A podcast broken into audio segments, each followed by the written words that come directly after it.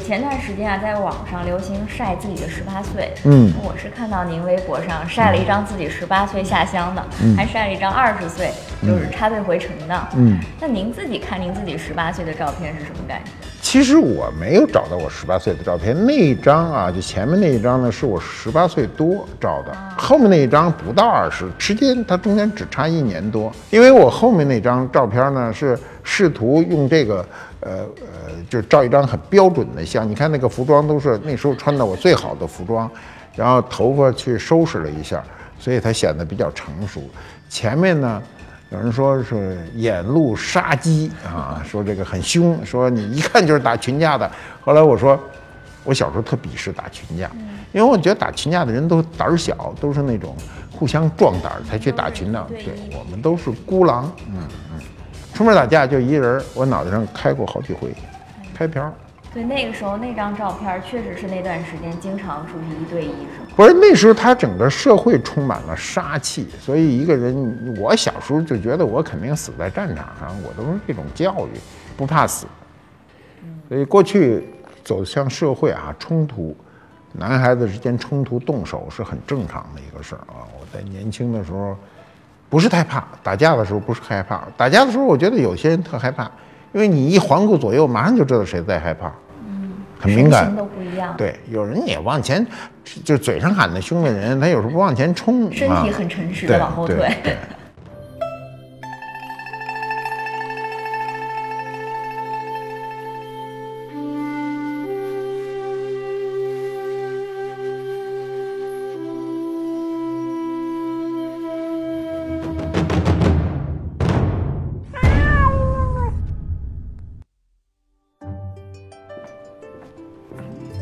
官复都督，有物为证啊。我们进入二零一八年，刚进入二零一八年的时候呢，这个手机刷屏啊，什么事情呢？十八岁。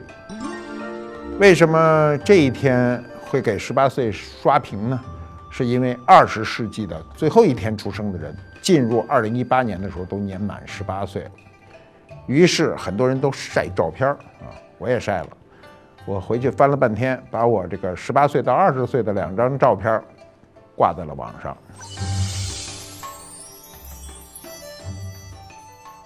在我国的法律啊是这么规定的：年满十八岁啊，十八周岁定义为成人。法定的成人年龄在全世界呢不一样。呃，你比如印尼、缅甸啊、沙特等这样的国家呢，它定的标准非常低，它十五岁就算成人了。那么你像柬埔寨、古巴、越南啊，就是挺热乎的地儿啊，这定的都低，十六岁，啊，这些地方热嘛，热的人都比较早熟。那么像日本、新西兰啊，这个设定都是二十岁，而新加坡设定是我们找到的是，呃，年龄最大的二十一岁成人。我们老说你长大成人，长大成人啊，法律上就这么规定了，你年满十八周岁的时候，公民。有完全的啊，这个民事行为能力。这个完全的民事行为能力是什么意思呢？就是说，十八岁以前啊，啊，你你创业干什么都可以创，但你呢，因为不满十八岁，你不能成为啊一家公司的法定代表人。你当然你可以去做股东啊，但是呢，你做不了法定代表人，就是你没法儿啊去成为这家公司的说话算数的人。那么除了民事呢，还有刑事啊。刑法规定呢，它有三个这个年龄哈。第一个呢是十四岁，第二呢是十六，第三是十八。刑法是这么规定的啊，不满十四周岁的人啊，不管就是就做了什么这个危害社会的行为呢，他都不负刑事责任。他这个按照法律术语叫呢，完全不负刑事责任的一个年龄啊。那这时候谁负呢？他爹。他妈啊，他的法定监护人要承担，呃，他孩子为社会造成的这个恶果。那么年满十四岁不满十六岁的人，如果犯了这个杀人、重伤、抢劫、放火，呃等等重大的这个犯罪啊，就严重的破坏社会秩序呢，他当然就负刑事责任了。那么对于满了十六周岁的人犯罪呢，他肯定要负刑事责任。但有一点。就是在未成年人啊，就十八周岁以前犯罪呢，这个他不适用死刑，就是不管你犯多大的罪啊，你死不了啊。如果你满了十六岁还不到十八岁啊，这时候可能判死刑，但是要判缓期执行啊。缓期我们一般缓期都是两年嘛。如果你在缓期期间啊，就是没有有有有认识啊，我悔改，然后又没有新的犯罪行为发现的话，那你这命就算保住了。你看我们现在中国大陆有多少人呢？我们现在总数啊，现在是十三亿七千五百万人。嗯，这个这两年呢，我们统计中国人的这个平均寿命呢是七十六岁啊。嗯那么你如果拿十三亿啊七千五百万人除这七十六岁呢，那我们总人口的平均寿命呢，就是可以推算出来，大概每年我们有一千七百万人呢年满十八周岁，就是说我们每年能有这个一千七百万人成人。这其中啊大数一千万人就直接工作了，然后小数呢七百万人呢就去上大学。那么我自己啊，你比如我自己，我觉得我就比较早熟啊。我们那时候这个年轻的时候啊，呃，社会比现在单纯啊，但是社会比现在艰苦，所以我都我觉得我就是完全成人的那种感受。我回忆起来，大约是在十五岁左右。我十四岁的时候做事儿呢，还有一些犹豫啊。这个，但是我到这个十五岁的时候做事儿就比较坚决啊。那时候我们在东北，随着父母呢，在这个空军的武器干校，你比如我们去拉练，比如练射击啊，练射击。我在十，我看看啊，大概十五、十六岁的时候，我们还做过实弹射击。实弹射击，你现在想，哎呦，实弹射击多好玩啊！其实不是，你看很多实弹射击的时候，很多人不敢开枪。为什么不敢开枪呢？那个枪，第一呢，声音巨响。我们那时候开那枪，我也不知道是什么型号啊，大概是那种很长的长枪。另外呢，它有极强的后坐力。如果你开枪没有思想准备，有时候这肩膀撞击的很疼啊。所以我们去打枪的时候，不是每个人都能够把枪打出去。还有一个就是，不是每个人都能打到靶子上啊。我清晰的记得我的第一次实弹射击啊，那时候实弹射击就给三发子弹啊，就给三发子弹。我打了二十四环，二十四环呢是按照呃过去射击标准呢为良好，啊，平均八环啊三百二十四这为良好，平均九环就是优秀，平均七环呢就是及格。那当然你要三枪都打到十环上，那你就牛了啊！那时候我我印象中所有我们去打枪的孩子，没有一个人能够三枪都命中靶心。那么打枪的时候呢，我就觉得哎，只要能让我们开枪，那不就是成年人了吗？我们当时还特别喜欢一件事儿，就最终没干成，就是扔手榴弹。我们天天在那儿扔这个教练弹啊，教练弹。我们这种手榴弹都是过去二战留这个留下来的形态啊，不是那种球状的啊，不是你在现在的很多大片里看到的，是就是那个木柄的。木柄的手榴弹呢，那扔出去呢，就是三十米是及格线嘛，啊，你要扔到四十五米就是良好，六十米开外啊，五六十米开外就是优秀。啊，像我们这种臂力，当时那种年轻能扔个四十米到头了，扔不出去。有，但是有同学能扔到五六十米。但是手榴弹呢，这个事儿呢，它不能允许你去扔啊，做扔实弹啊。我说的是实弹，因为这个这个柄型的啊，带木柄的手榴弹呢，每年去实弹这个呃制实弹的时候都会出问题，就是掉到脚底下。这个手榴弹是这样啊，你把它拿出来以后呢，把后盖拧开，拧开有一层薄薄的油纸，一捅破，里头有一个环儿，把这环儿呢套在小拇指上，它有那个弦儿啊。当然你胆儿大，你可以先把它弦儿拽响，啊，拽燃了以后再扔出去。但一般人不敢呢，就套在这个小指头上，然后抡圆了这么一扔，然后这个环儿由于戴在这个小指头上，这弦儿就顺势就拉响了。那么各种情况都会发生，比如。往外这么一扔啊，这环儿从这儿吞出去了，根本就扔出去就没响。还有就是很多人发生问题就掉到脚底下呢，两种掉法，一个是往后一一悠就掉出去脱手，就在跟前儿；还有一种呢是有的人呢，就抡圆了这胳膊扔出去，舍不得撒手，等胳膊甩到这个位置时候才撒手，所以一下就扔在脚底下，这时候弦儿都拉响了。每年都因此啊，这个发生事故，旁边都站着教练，教练都眼疾手快啊。呃，有两种扔法，一种是旁边有那种避弹坑，先挖好的啊，就是呃深一米多啊一个圆坑，如果你一旦失手，你就掉到那，你就自个儿跳坑里，就保护住你。那么我们那时候呢，还有一种方法呢，就是在一个特巨大的深坑里扔，就是你跑几步啊，跑几步以后呢，这个把它扔出去。呃，由于扔手榴弹极为危险，我们那时候成人啊不认为我们是成人，就不让我们扔啊。现在的大学生啊，入学前都有一段军训，对吧？这军训让我们看就是一个很轻松的事儿了。我们那时候的这种。训练跟今天的训练完全不是一个等级，现所以现在的大学生的成人意识就比较晚啊。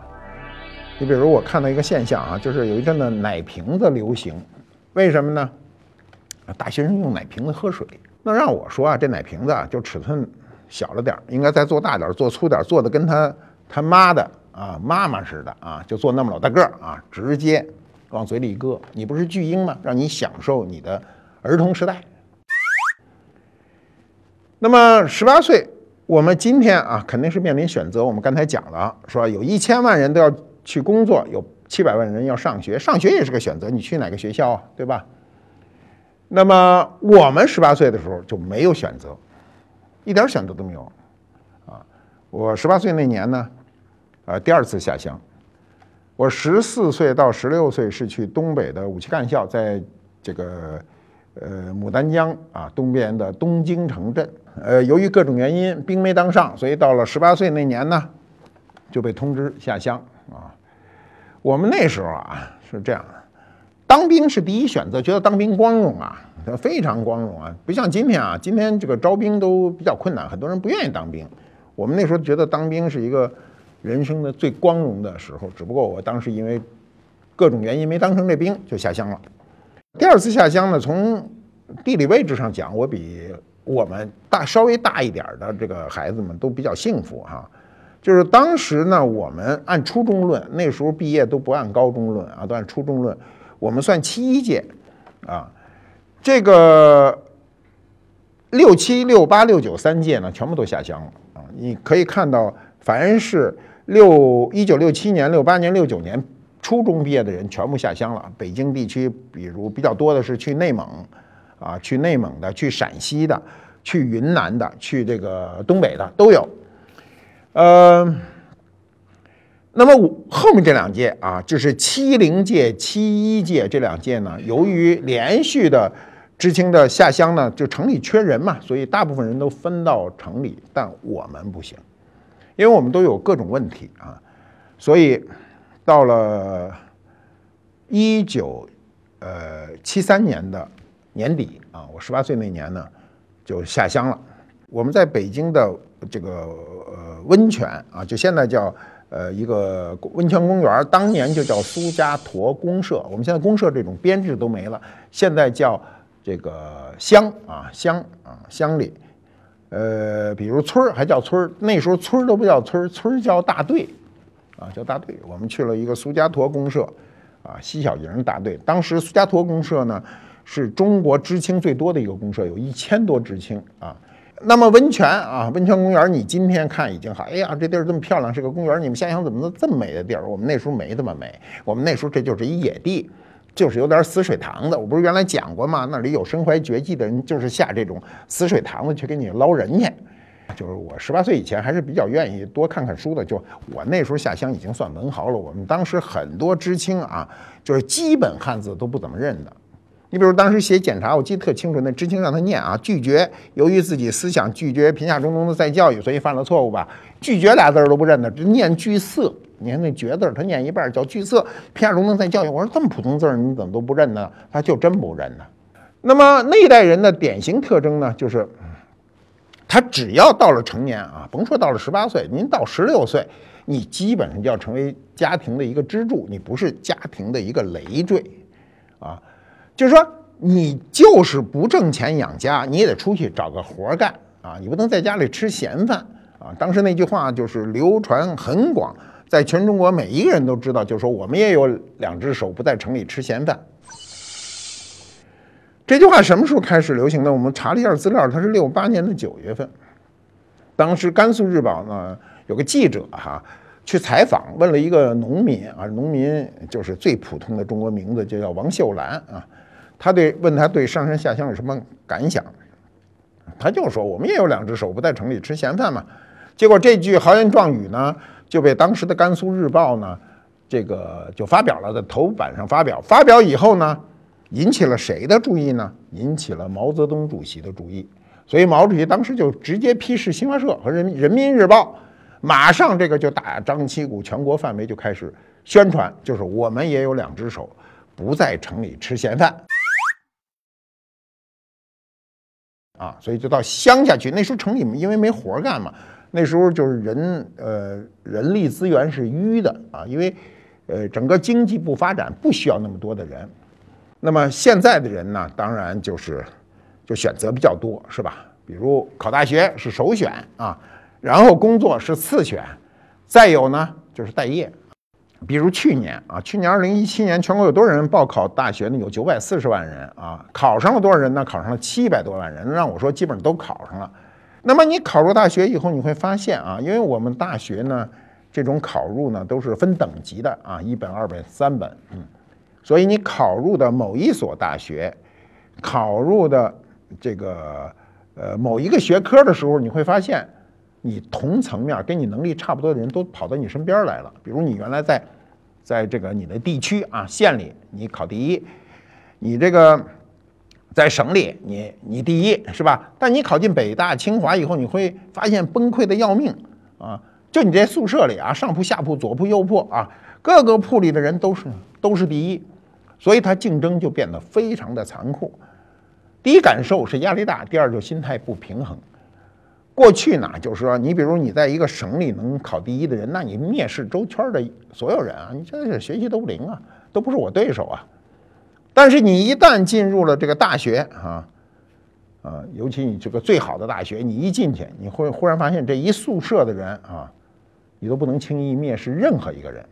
我们前些年闹得那沸沸扬扬的这个一个刑事案啊，就是黄洋案啊，被他的这个同屋啊林森浩啊下毒把他给毒死了啊，就上海复旦大学，对吧？你看那个这个清华大学的那个朱令案，到现在那个案子还没破啊，凶手至今逍遥法外，也是投毒案。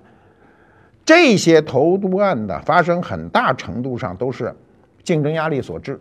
我们都看得见这种报道，这种案子在这个大学里，尤其在这个比较好的大学里，经常有能感受到这种压力。我们生活中是这样啊，两商啊，一个是情商，一个智商啊。情商显得就是比智商呢，我们在今天的社会里显得更为重要。尤其你要成功者啊，情商低肯定不行。那么以前不是这么宣传，以前是这么说：说这个学好数理化，走遍天下都不怕，说的是智商，是吧？现在是什么？没情商，你走遍天下，走到哪儿的你都害怕，啊！我们以后有机会专门讲讲情商、智商的这个这个选题。比如有这么一个例子啊，有个很大很大的领导，他去这个底下去检查工作，然后碰到那个县县里的这个县长哈，就上去就问啊，说你说工作中呢是情商重要还是智商重要呢？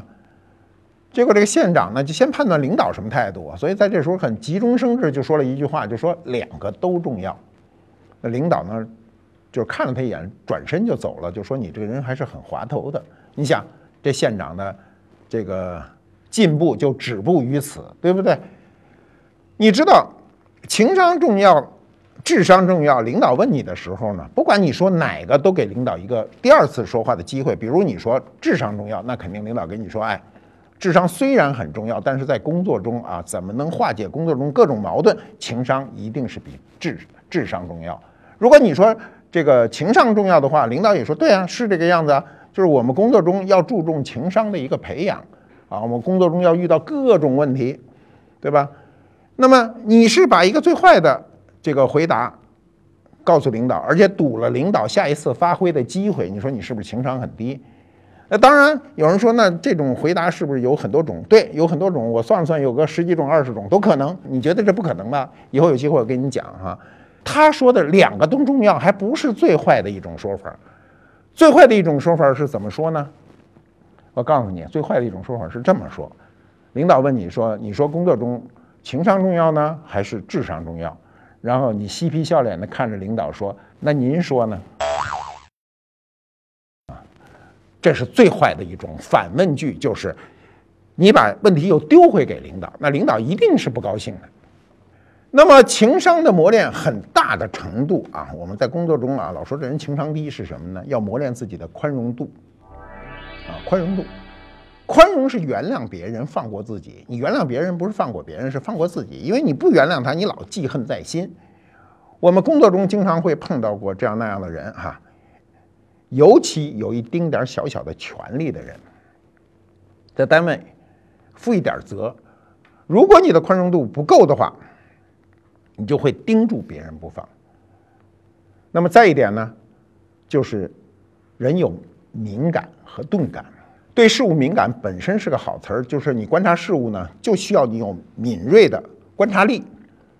但是这个对你接受不利的事情，你就不需要敏感。你需要钝感，比如领导批评你，你马上心里就过不去。你说领导平时对我挺好，怎么今天就批评我，还当众让我下不来台呀？我这个越想越难过啊！我这一晚上辗转反侧，睡也睡不着啊！这一个礼拜都缓不上来啊！吃饭也不香啊！喝水老老老不解渴，这就属于你太过于敏感。这是需要什么呢？需要钝感。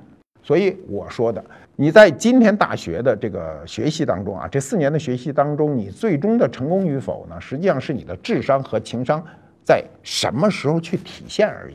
就什么时候情商占上风，什么时候智商占上风，是吧？你要有了挫折，一定要有一个钝感力，就不要那么敏感。领导说一下就说一下了，不是说我们一定是个二皮脸，不是这意思。钝感力啊，这个。日本人写过书啊，有机会可以看看。日本人的这个钝感力相对都比较强，嗯，钝感力它除了啊，当然你也需要一种简单的训练，比如体能训练。一个人体能好的人，往往钝感力都比较好，就是你你攻击我一下没有问题。你比如我们呃拳击中有个术语叫抗打击，就是你抗打击的能力啊，取决于你是否能在拳击拳击场上胜利，不是说你打人的能力。是吧？我抗打你，你再好的这个运动员，也不可能永远打别人一次一拳都不挨呀。所以，我们这个生活中啊，我们在学习当中，尤其十八岁你走向社会以后，你无非就是在两件事中啊平衡：第一是在智商和情商之间；第二是在钝感和敏感之间。那我们现在是这样，你你会发现哈，大学生啊，往往敏感度啊都比较高，钝感力都比较差。但是你看中技校的学生呢，相对来说都好很多。你可以想，中技校大部分学生毕业以后呢，都学以致用，就我学的东西我就应用上了。但大学生可不一样，大学生我凭感觉啊，至少有一半人呢，就是不能学以致用。教育部对去年二零一七年的应届毕业生做了个统计，他说。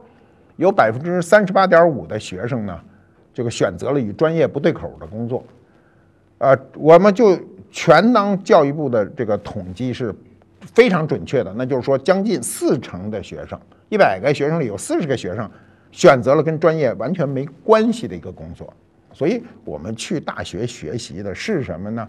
是方法、思维方法。以前我讲过啊，我讲过有一个。呃，英国人叫朱林·汤姆斯啊，就是苏富比的亚洲的首位的 CEO 兼首任拍卖官啊。老先生，我跟他很熟，到博物馆来过几次啊。每次跟他探讨这个瓷器问题，他都特别的认真。一直到他的七十多岁的时候，来到我们博物馆去看瓷器的时候，还单腿下跪呢。你知道他学的什么吗？他那个学科和他的那个学校，那今天任何一个孩子考进去以后，那家长都觉得啊无上荣光。他是剑桥著名的国王学院的这个攻读哲学和数学专业的。你想想，哲学和数学专业这俩专业都是顶级专业，但是他毕业以后去做什么了呢？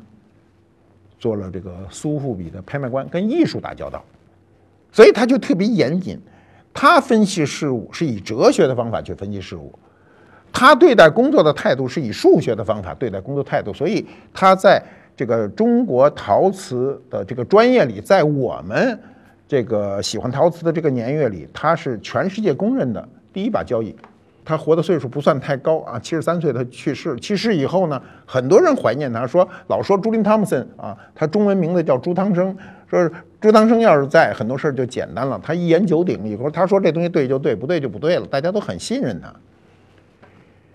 那我们的大学呢，就有这个问题：你十八岁入了学，二十二岁一毕业，很多人说，哎呀，我工作不好找啊，或者我找的工作我老不满意呀。那你看中技校。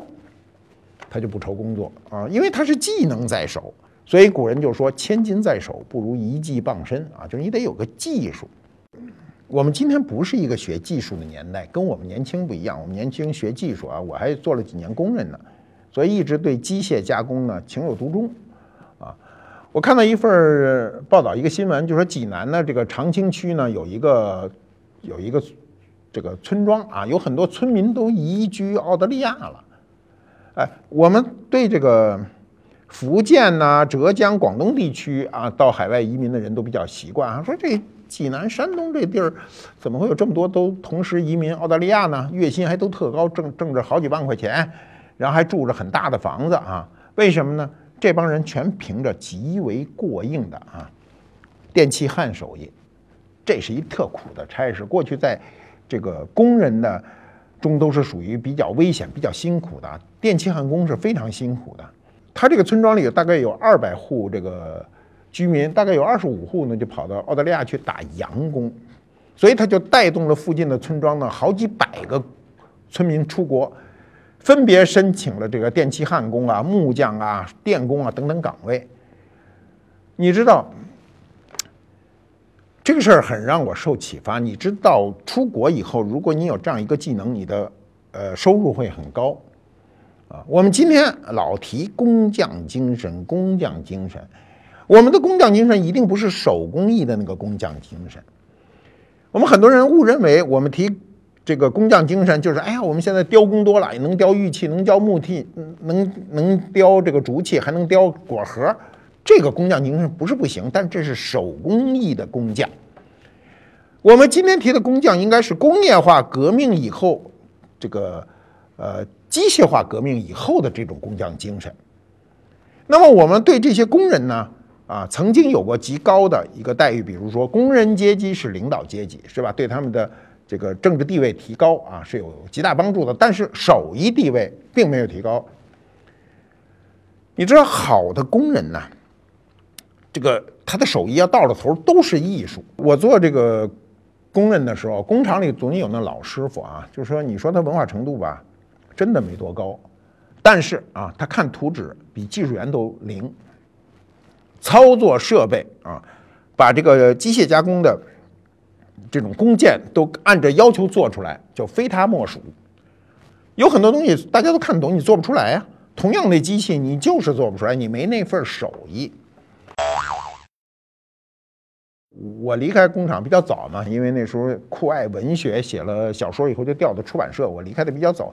我们后面的很多孩子后来比我小一些的，最后都成了顶梁柱啊！现在你几万块钱你都请不到他这种工人。再往后就很多人就不想学手艺了。我觉得啊，在今天的社会里，如果我们社会没有偏见啊，有技能的人是最容易幸福的。首先，他能够迅速挣到钱，他能够获得这种小的成就感，也能进入小康，他融入社会最容易啊。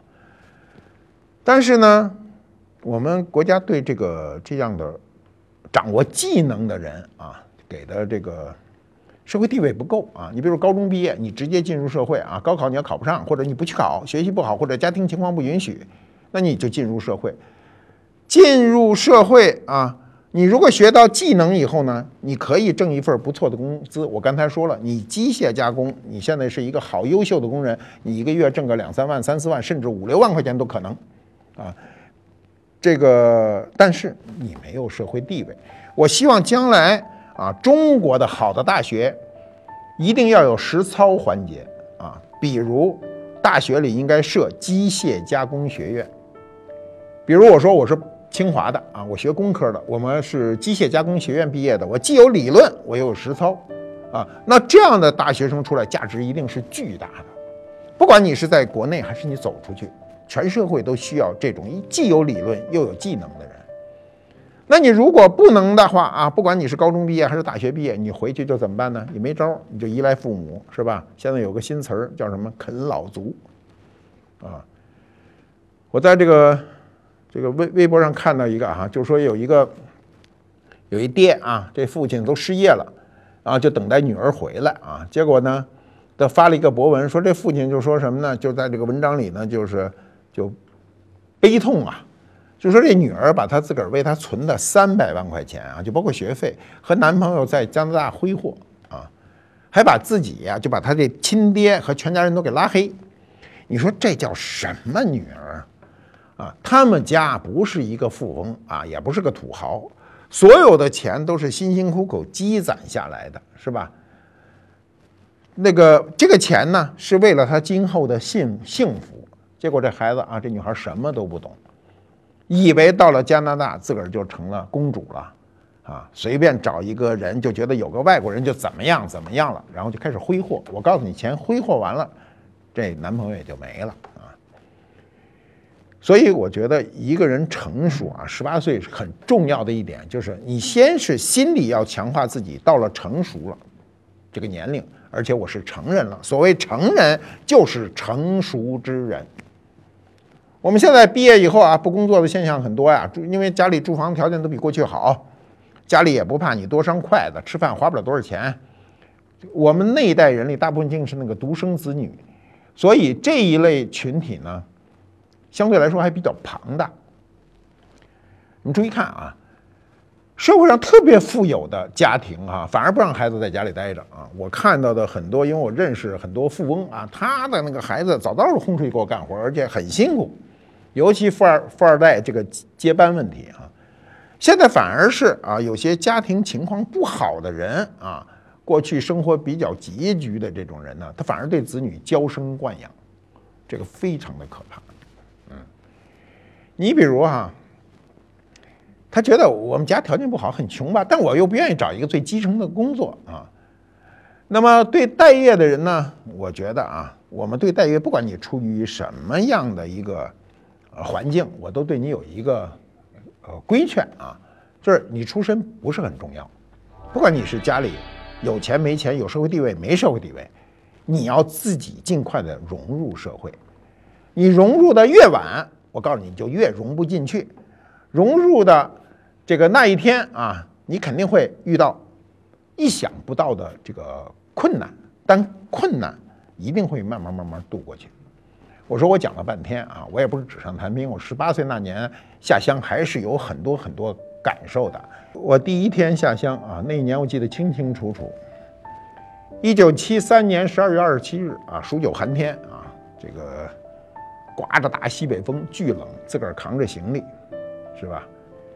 然后上车以后呢，每一个人都不认得啊，每个人都还有一些敌视，然后。到了村里以后啊，直接指一屋子，这屋子你们十个人睡啊，然后两个炕对对面的啊，那边五个人，这边五个人，窗户纸都就是漏洞，门他们也关不严，屋里的水缸里全是冰碴子，每个人就是一个褥子一个被子，薄薄的啊，躺在床上都硌得慌，啊，那天晚上啊，把自个儿的衣服全部都堆在上头，每一个人都睡成了一个婴儿，就睡成了一个蛋啊，没有人敢把腿伸直了，太冷了。早上起来干嘛呢？第一件事儿就是你要在这个地方活下去啊！你怎么办？早上起来去出去找稻草。那时候那稻草呢都是老乡的啊，每家每户都门口堆着那稻草堆啊，然后趁人家不注意的时候，跑人那稻草堆里拽两捆稻草啊，拽完了还很仁义的把人家那个稻草来回扒拉扒，别别看出两个洞来啊，扛回来。拎回来以后，这个稻草很有意思啊，稻草一头软一头硬，把这硬头冲外啊，抓一把啊，冲外，那边抓一把冲那个外啊，两头这么来，一会儿把这自个儿的这个位置码齐，码齐以后把这个这个褥子铺在上头啊，铺上去以后，你知道吗？这稻草有一天生好处，稻草是空心的。如果你铺到有这么厚的时候呢，这个东西就有弹性啊。哦，你睡在上面就太舒服了。第二天晚上睡着就睡暖和了，是吧？我老说我卧薪尝胆，卧薪尝胆就这意思。那么我到了农村呢，还有好多问题要克服，是吧？第一个最痛苦的一件事啊，就是最不能接受的一件事，就是上厕所。你说上厕所有什么？我出门就上一厕所不行。我从小啊，生活环境相对不错啊，我们家里有那个就是坐便器啊。这两年大家坐便器非常普及，我我们小时候坐便器不是特普及，所以家里有坐便器呢，从小就养成了。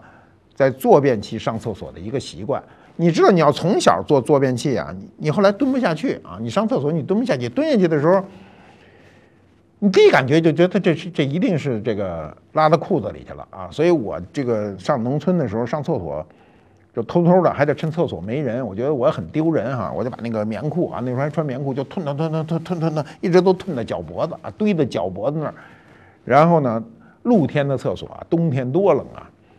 脱下来以后，这屁股啊，第一下是凉的，啊，第二下就是麻的，第三下就没感觉了，这屁股就冻得没感觉了。上厕所就在那种冷天里啊，就那么着，也也就过来了，慢慢习惯了。习惯到什么程度？习惯的可以跟人家一块蹲大排，啊，这个蹲着大排聊天啊，看报纸啊，每回看一报纸，聊着聊着说，哎，你这报纸看完没有？说看完了，怎么着？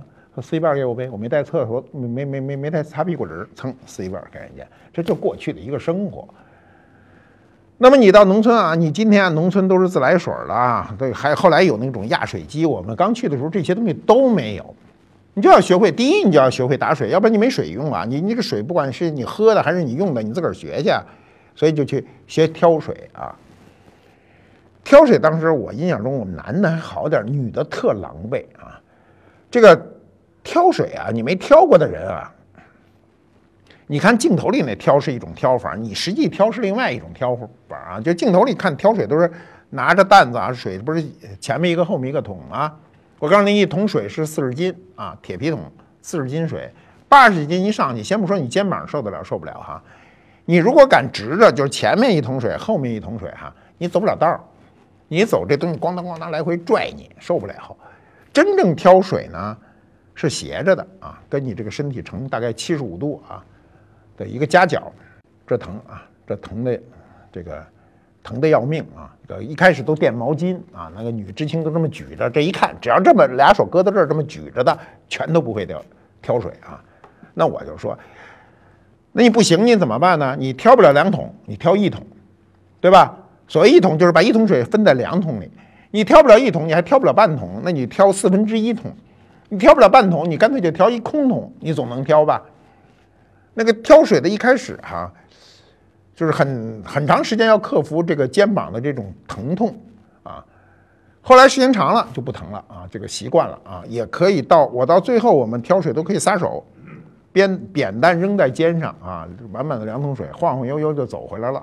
每天早上起来大水缸里全都挑满啊，有时候挑着还有一种莫名其妙的一种快乐。那么，你看啊，挑水，你现在觉得，哟，这挑水不挺容易？到那接上水就挑出来。我告诉你，挑水还一难事呢，是打水。你怎么从井里把这水打出来？我们那时候啊，村里有不同的井啊，有的井比较浅，就是拿那个扁担一头钩子钩上桶，直接竖顺到这个井里啊，一抖把这水抖满了就拎上来。有时候一抖抖坏了，咵啦，这这这这桶就掉掉下去了，掉下去就沉底儿，沉底儿就得跟老乡借那个捞桶的钩子，一大把钩子扔在底下来回拽拽拽，终于挂住了，就把它拿上来。还有一种是什么呢？是摇辘轳啊，这种东西出过人命。有辘轳的井都深啊，它浅它就犯不着。它摇啊摇摇摇摇到最后的时候哈。你有一只手，无论如何你不能撒。你你在没有拿住桶的时候，你如果撒了手啊，就有知青就出过事儿啊，打成严重脑震荡啊。就是他把这个他两个手他没那么大劲儿嘛，他给摇上来以后呢，那个桶已经到井口了。他认为他只要一撒手，迅速把这个桶抓住啊，他就可以了。我告诉你，只要你撒手，你就等死。那桶隆一下去，这个这个辘轳迅速高速旋转，打着你，打在胳膊腿上打折了是正常的啊，打头上您就昏过去了。所以我们那时候在农村啊，就是这些技能全是在城市里一丁点都没。甭说你这个没有，你根本都没听说过。你去了以后呢，你就要一点一滴的去学习。那么我把我的十八岁的照片挂到网上以后呢？很有意思，那个十八岁的照片还真不是十八岁那天照的，十八岁多了照的。我那二十岁那照片也不是二十岁照的，是不到二十岁照的。实际上两张照片只差，呃，一年多。那么就有网友就问我啊，说你为什么下乡两年还吃胖了？啊，我刚才就说了，那是国家对我们的照顾。当时我们知青每天国家补助啊，不是补助就给我们四毛钱。四毛钱已经能够能够保温饱了啊，已经能够解决温饱问题了。那么有人就说呢，说你那十八岁的时候为什么这个满脸杀气啊？我自个儿看了看，我觉得也是哈。那时候整个社会强调的都是杀杀杀啊。我们小时候喜欢打架啊。有人问我是不是愿意打群架，我告诉你，我真看不起打群架的。我年轻的时候愿意单打独斗。我觉得打群架的人都是互相壮胆儿啊，所以我们现在不强调打架。但是我年轻的时候是不愿意打架，但不害怕打架，啊，所以那时候呢，由于社会大环境造成了你的脸就是这个社会的这张脸。那么说，那到二十岁为什么你显得平和点？我先告诉你，二十岁也没怎么平和。就二十岁的时候呢，那张照片比较认真。你注意看，两个服装是不同的。我二十岁那张照片呢，是把我爹最好的衣服拿出来穿上。然后呢，到这个理发馆吹了吹头发，那是平生第一回吹头发。然后跑到这个，就是现在北京啊西边翠微路那照相馆，正襟危坐的照了那样一个照片儿啊。当时我觉得那张照片有可能背在身上有用，有什么用呢？就是拿它来介绍对象。我们讲了这么多啊，拿了这么一文物，你们可能刚才不停的撇这文物，说这文物跟你讲这十八岁有啥关系啊？啊，我先告诉你，这是一个碧玉描金的啊，一个乾隆年间的一个紫檀的插屏。这个底座啊，基座是紫檀的啊，雕工啊非常非常繁复。中间的这块这个装饰板啊，呃是满雕啊，跟玉器纹啊，这个战牙都是斜的啊，八字战牙斜的做起来很困难啊。上面这块碧玉板呢？是描绘的是花卉和飞鸟，就是所谓的花鸟。这种画法跟乾隆时期的瓷器的画法啊，几乎是一个模板。只要你看习惯了，你一看这画法就是乾隆时期的。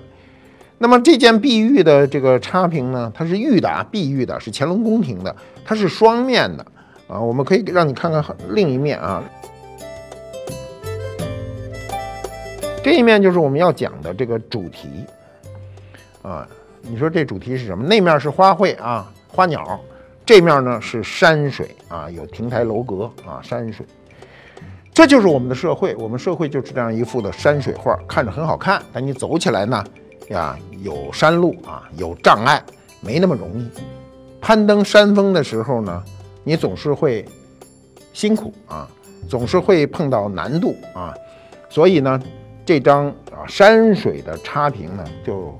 反映了我们的社会，不管是我年轻时候的那个时代，还是今天，这幅山水哈，如果你从十八岁开始，我们假设你从十八岁开始成人了，你观看到这样一幅山水，这幅山水就是我们的社会。你十八岁进入到这个社会中，你会走你的壮年啊，走你的中年，走甚至到你的老年。当你走完你的人生的这些所有的道路的时候，你才能深深的感到风景这边独好。我们就讲到这儿，下次见。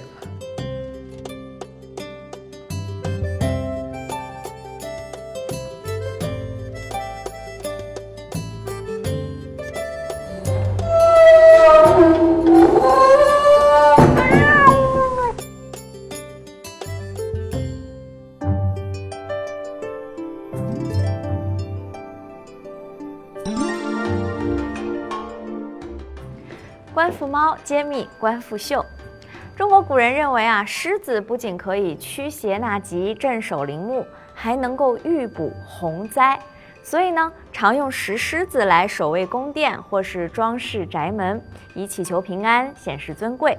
那除了古今的官府宅邸多用石狮子来守门啊，在园林名胜当中，狮子文化更是一道风景线。北狮呢是威严雄壮，南狮啊就活泼有趣很多。其实我们国家呢，虽然这个疆域辽阔、森林繁盛，但并不出产狮子。狮子啊是作为外来的瑞兽被吸纳于中国文化之中，成为民间喜闻乐见的艺术形象。那明清两代的青花瓷、五彩瓷上啊，狮纹是非常常见的纹样。那构图上呢，有双狮戏球，哎，也有像这样的三狮戏球。因为在民间的这个喜庆盛典啊，常有这个耍狮的表演嘛，以示吉祥。所以呢，狮子滚绣球的这种图案呢，也为是瑞兆。那到今天，哎，一看到这样的图案。可能外国人他不会有任何感觉啊，不过就是一个小狮子啊，play with a ball。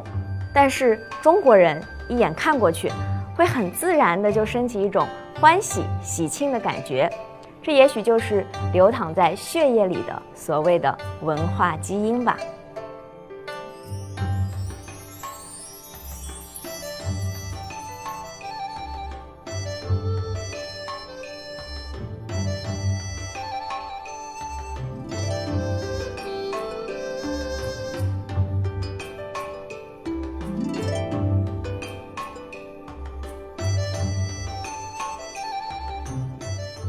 这世界很酷。